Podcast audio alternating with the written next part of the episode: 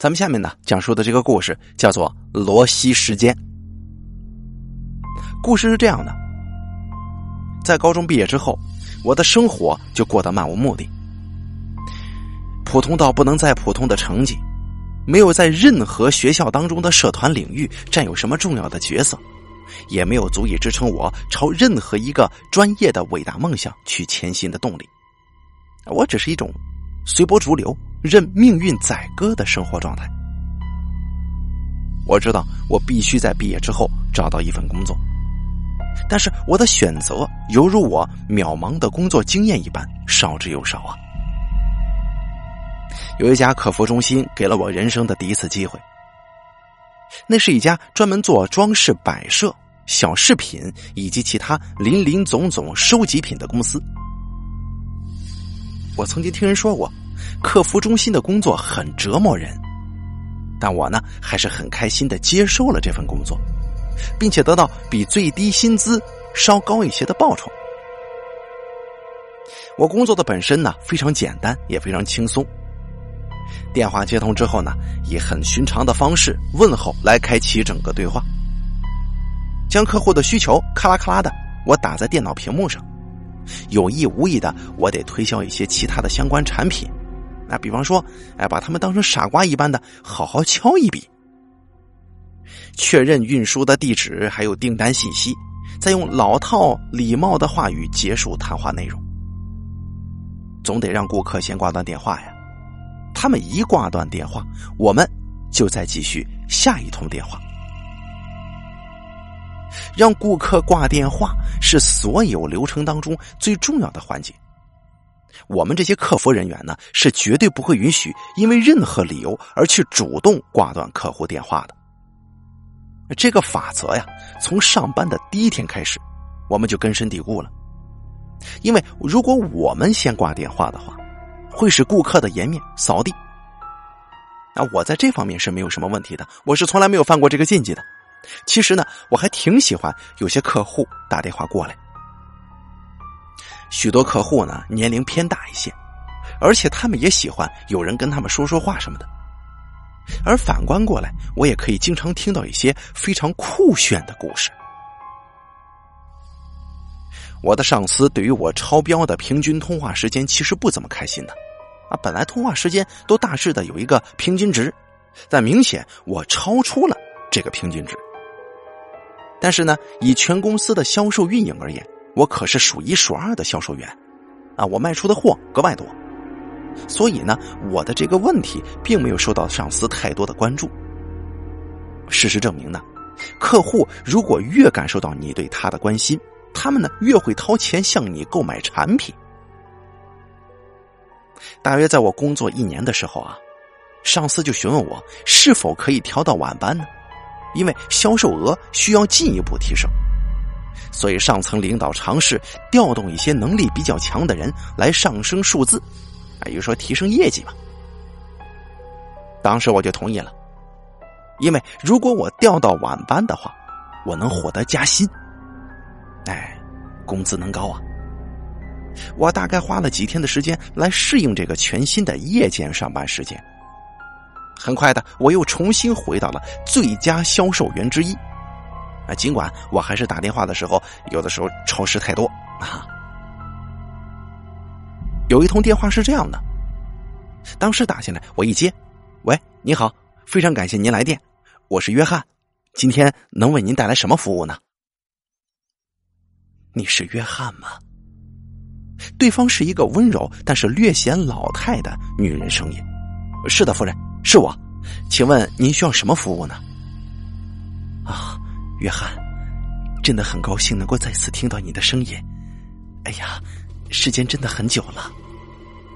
呃，夫人，不好意思啊，这里是哈特兰饰品店，需要帮您在线下单吗？我是罗西呀，约翰。他好像没有听到我的话似的，自顾自的继续说：“哎呀，我真的不敢相信，过了这么久了，你现在还好吗？”老实说，我过得不太好，但最近呢，稍微好一些了。啊啊，夫人，我真的很抱歉啊，我想您可能是打错电话了。我们这里是……我话还没说完呢，我知道是你啊，约翰，别傻了。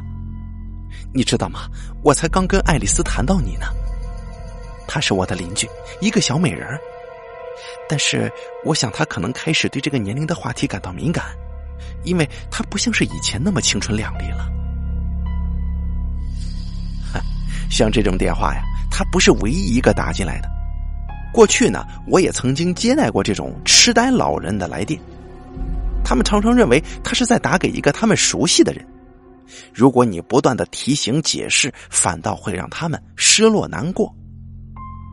这个时候，我真的觉得这对他们太过残忍了。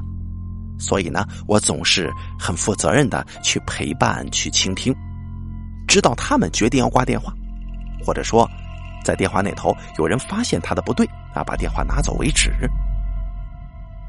这似乎并不会对任何人造成伤害的，并且打完电话的时候，他们也会感觉比较开心一些，对吗？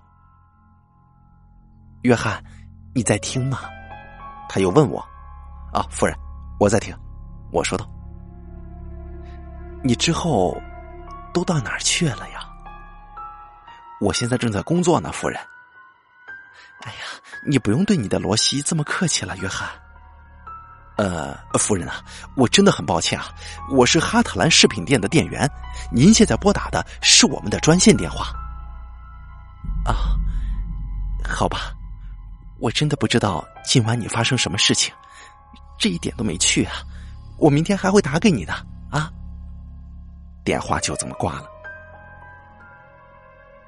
我很简单的把这个有关罗西的事情告诉我隔壁的同事，我说我又碰见一个老年痴呆患者。我们一笑置之之后，又继续下一通来电。但是隔天晚上，有如承诺，罗西又打来电话了。约翰，是我，你好吗？啊，我很好，谢谢啊。那您呢？还不错。我真的很想你啊，约翰。咱不是昨天晚上才聊过吗？但是你变得很奇怪呀，约翰，好像你根本就不认识我，你的罗西一样。我努力的一再告诉他，我不是他认识的那个约翰，但他开始完完全全的忽略我了，甚至喋喋不休的抢我的话说。当下，我立刻按下我的静音键。并且挥手示意我的上司过来。我的上司呢叫泰利。呃，领导，这位小姐已经打给我两回了，可能还认为我是她死去的丈夫还是谁的。她都已经跟我耗上快十分钟了，我可以把他的电话挂了吗？约翰，不可以的，你只能祈祷他快一点厌倦你吧。上司泰利说：“没办法。”罗西又这样持续了二十分钟才挂电话，而隔天晚上他又打来了，说了一个小时。再下一个晚上他又打来电话，又说了一个小时。他不会给我任何空档让我说任何话，更别说让我否认我是他所认识的那个约翰了。所以呢，我只能静静的坐在椅子上听他诉说他的邻居爱丽丝，或者说他在花圃里面种了哪些花。哎呀，我是真想不通，他为什么不断的给我打电话呢？还精准的在每天晚上八点半到九点半的这一个小时的时间。慢慢的，这已经变成了一个例行的排程。这一个小时呢，也被我的同事们戏称为“罗西时间”。我所有的同事啊，都想要接到罗西的来电，他们觉得这位女士应该是一个风韵犹存，并且年龄稍大一些的夫人。但是她呀，从来都是只打进我的专线，不会打给我其他同事。我的领导泰利很快的就对这个罗西感到有点无奈了。毕竟我是他的一个最佳销售员，对不对？他明白每天浪费一个小时在一个完全没有消费动机的人身上，这真的是一个不太好的影响啊。他反映上层。询问是否可以开个先例，对这位客人打破不能挂电话的规则呢？但结果还是不行。高层领导说了，绝对不可以开这个先例，绝对不可以主动的以任何借口去挂断客户的来电。那没办法了，我跟这位女士浪费这么长时间，我只能拼了老命的尽可能去维持我的业绩。想当然，上层领导根本就没有提供任何解决方法或者下达任何指令，他们只是眼睁睁的看着这一切发生。后来呀，我渐渐的习惯这位怪异的来电者了。他每次给我打电话，渐渐成为了我生活当中的一部分，而我也慢慢的以平常心去看待这件事情，全当做是在工作当中难得的休息时间嘛。直到有一天晚上，他还是一如往常的打了电话，但是他的声音听起来明显的阴沉和严肃。我当时询问道：“哎，罗西，你怎么了？你怎么听起来跟平常不太一样呢？”约翰，你知道我不喜欢蓝色的。啊？呃，呃，是吗？我尴尬的问道。这根本就不是你的颜色。你你说什么呢？你的意思是，呃，我总是一再的跟你说，你根本就不适合蓝色。而且你也答应过我，你不会穿这种颜色的。他严肃的告诫我。我足足花了一分钟才消化了这段对话，然后我的视线慢慢的往下转，转移到我的衬衫上。这是一件蓝色的衬衫。你你怎么知道我穿什么呀？我突然感到莫名的害怕了。约翰。你答应过我的。他开始啜泣，好像我的这件蓝色衬衫让他受到了多大的背叛一般。喂，你你你怎么知道我穿什么？我再次询问，而且这次比刚刚更大声。约翰，你不要对我用刚才那样的语气好吗？他再次崩溃哭泣。你不要这样对你的罗西呀。这，我贸然挂了电话。把耳麦甩在键盘上，我的心跳不断加速。难道罗西只是一个我认识的人搞的恶作剧吗？如果是的话，这真太过分了。把一个玩笑当真，或许会很愚蠢，但此刻的我真的感到万分的不安，心有余悸。迫不得已，我大步迈向了泰利的办公室。泰利，我我需要一个新的分机内线，我我不想再用那个号码了。我提出要求，而泰利的视线几乎没有离开他手中的文件。为什么？给我打电话的那那个罗西，他竟然知道我今天穿的是什么？这件事情非常诡异啊！我再也不想接到他电话了。我需要一个新的分机。出乎我意料的，泰利开始认真考虑我的要求。我也没有因为擅自挂断客户的电话而遭到警告或者约谈。隔天晚上，我登入新的分机电话，开始我的工作。而且，对于完结了罗西这件事儿，我觉得挺轻松的。我终于不用再忍受他给我打那种奇奇怪怪的电话了。甚至在八点三十分响起的这通来电，我都没有注意到来电者的电话号码是什么。喂，你好。非常感谢您来电，我是约翰，今天能给您带来什么服务呢？约翰，你为什么要挂断我的电话呢？啊！电话那头又出现了罗西的声音。你，你是罗西啊？瞬间我汗毛直立，血色不断的往脸上抽离。约翰，你居然还换了你的电话号码对吧？你不想再跟你的罗西讲话了吗？你，你是怎么得知我的新分机的？我说着，举起手来，大力的挥动来远处的泰利注意。就在这个时候，罗西的声音越来越尖锐了。他继续阐述他有多么受伤。当泰利过来的时候，我用夸张而又无声的口型说：“又是他。”我的领导泰利无计可施的耸肩摇头。所以，我也只能做我唯一能做的事情，那就是挂掉电话。我知道他又会想对于这件事情大做文章。但是所有的焦虑、愤怒都大大的印刻在我的脸上，那他应该可以清楚我有多困扰。我被恶搞了吗？啊！我声嘶力竭的问：“一定是在场的人搞的鬼，只有你们才知道我换了新的分机的。”我的领导泰利对我说：“约翰呐，只有信息组的人才知道你的新分机号码。我认为他们是不会做这种事情的。”妈的，谁对我搞恶作剧啊？真是越来越离谱了。泰利同意，并且说，如果有可能的话，他会尝试封锁罗西的电话的。我得到他允许提早下班，在夜晚宁静的停车场里，我来回的踱步。即便这不是一个玩笑，但她也只是一个年长的女人，我应该不用太害怕吧？但是不知怎么回事，我就是非常的害怕。我真的不知道这个叫做罗西的女人，她是怎么每天晚上都能打进我的电话线路的，并且她还知道我新分机的号码。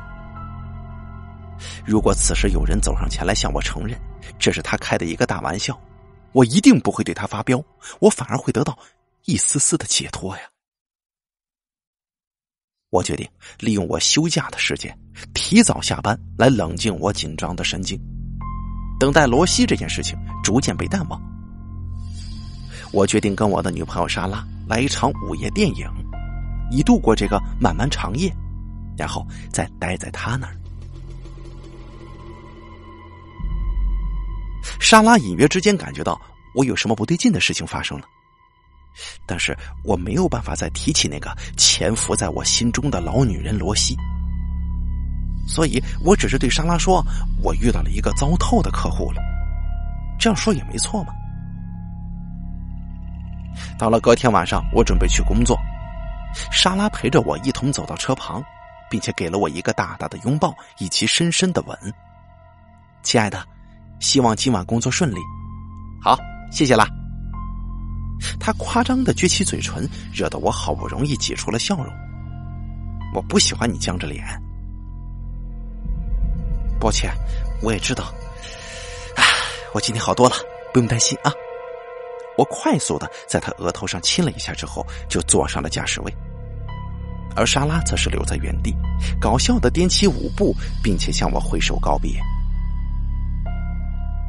我刚到公司的时候，领导泰利。第一时间把我拉到一旁，他向我确认以及保证，他们已经进一步处理了罗西这件事儿。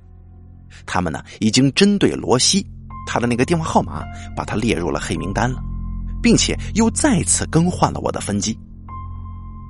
而我的下班时间也提前到八点半，所以我甚至不会碰到罗西晚点名的这个时间了。要知道，他每天晚上八点半给我打嘛。所以说我可以八点半下班。哎呀，听到这个消息，我非常感激我的这位领导，他非常的帮助我，我就给了泰利一个大大的拥抱，并且对前一天晚上临阵脱逃的行为感到道歉。接着，我登入我的新分机，开始了我的轮班。对于这些改变呢，我感到非常的正面以及乐观，并且对公司所做的处理满怀感激。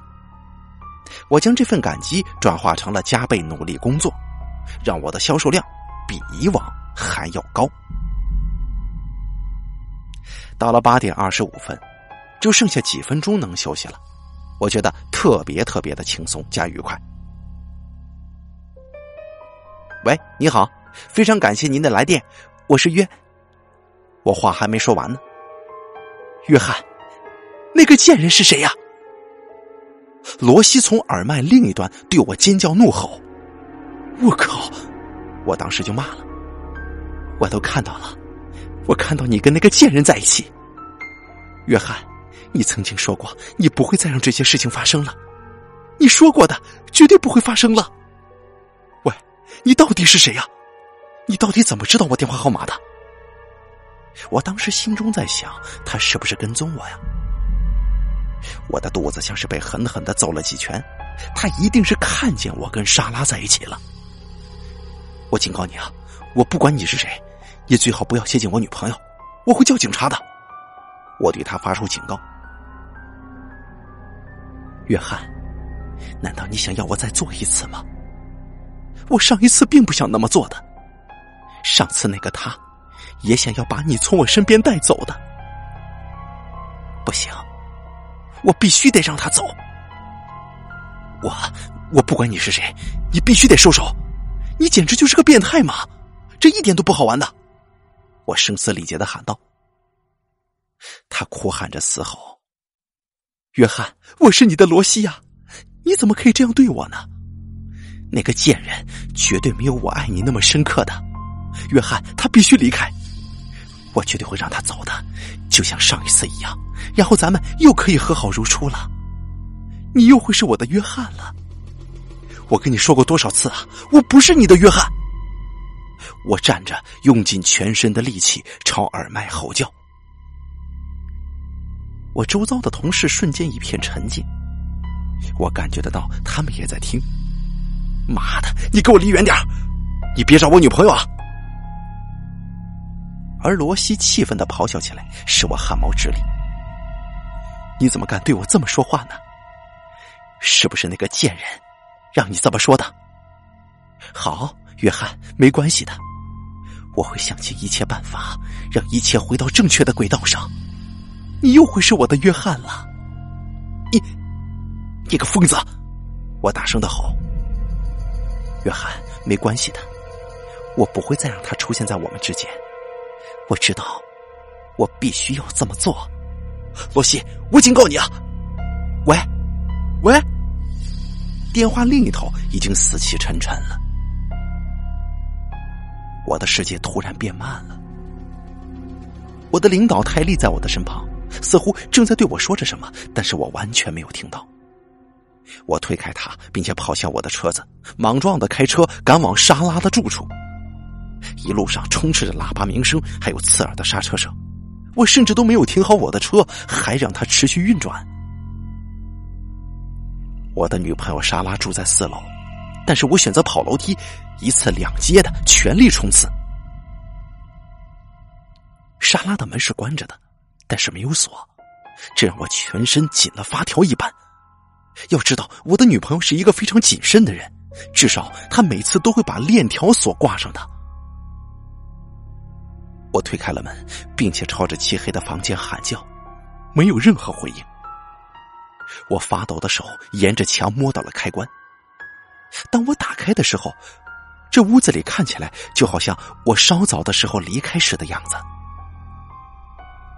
约翰，当我女朋友莎拉的声音出现在我身后的时候，我大声惊叫，并且转身奔向她的怀中，紧紧的抱住了她。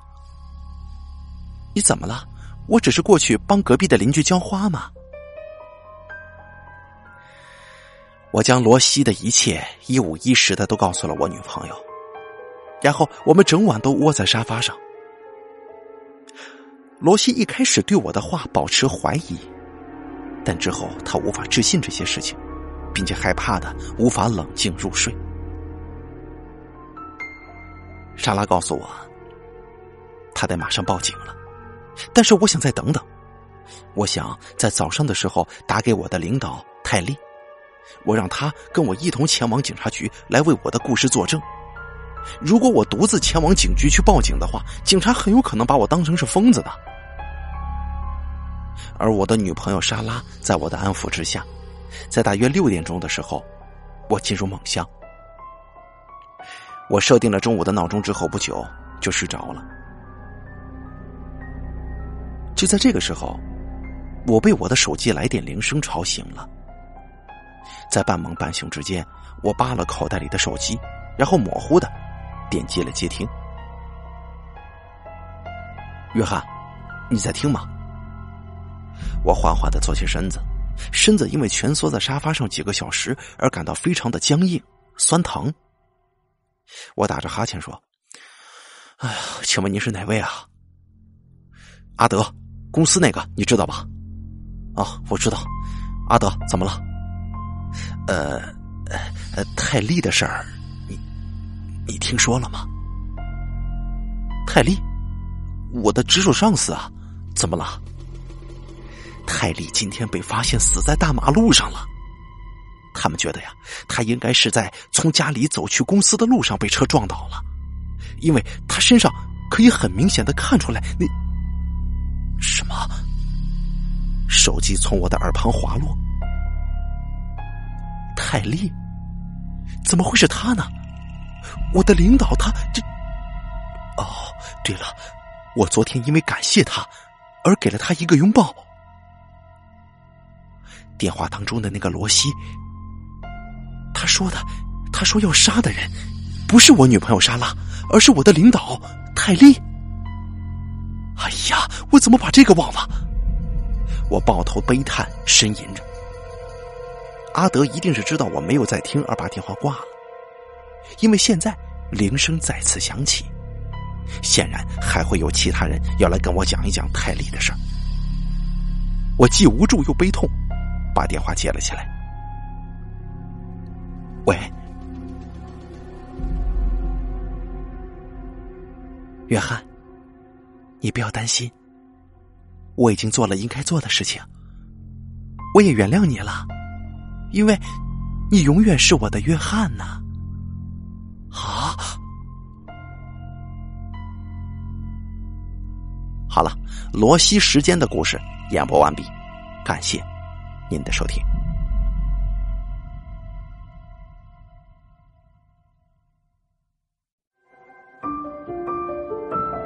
本期故事演播完毕。想要了解大凯更多的精彩内容，敬请关注微信公众账号“大凯说”。感谢您的收听。